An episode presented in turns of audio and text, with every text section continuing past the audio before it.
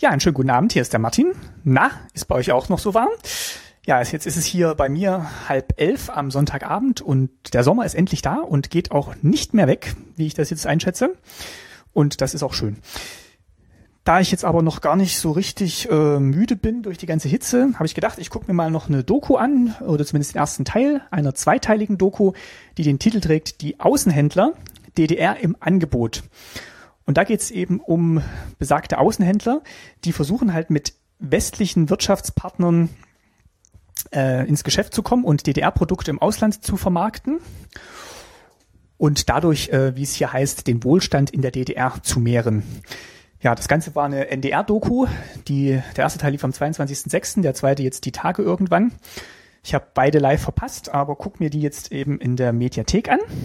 Ich verlinke euch mal hier den ersten Teil und den zweiten findet ihr dann, wenn ihr im Suchfeld in der Mediathek einfach Außenhändler eingebt. Da kommen dann beide Teile werden angezeigt.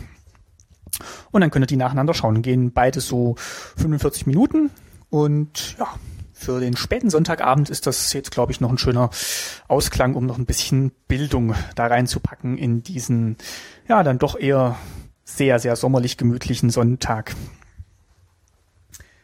Und das zweite, was ich in dieser Folge der Wandzeitung noch anbringen wollte, war eine Ergänzung zur letzten Folge Staatsbürgerkunde.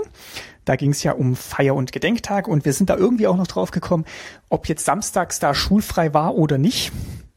Und äh, ja, in den Kommentaren haben ganz viele zu der Folge geschrieben, dass natürlich am Samstag wohl noch Schule gewesen sei.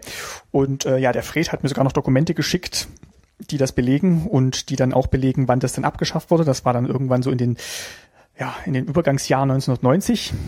Also da hat mich wohl meine Erinnerung getrogen.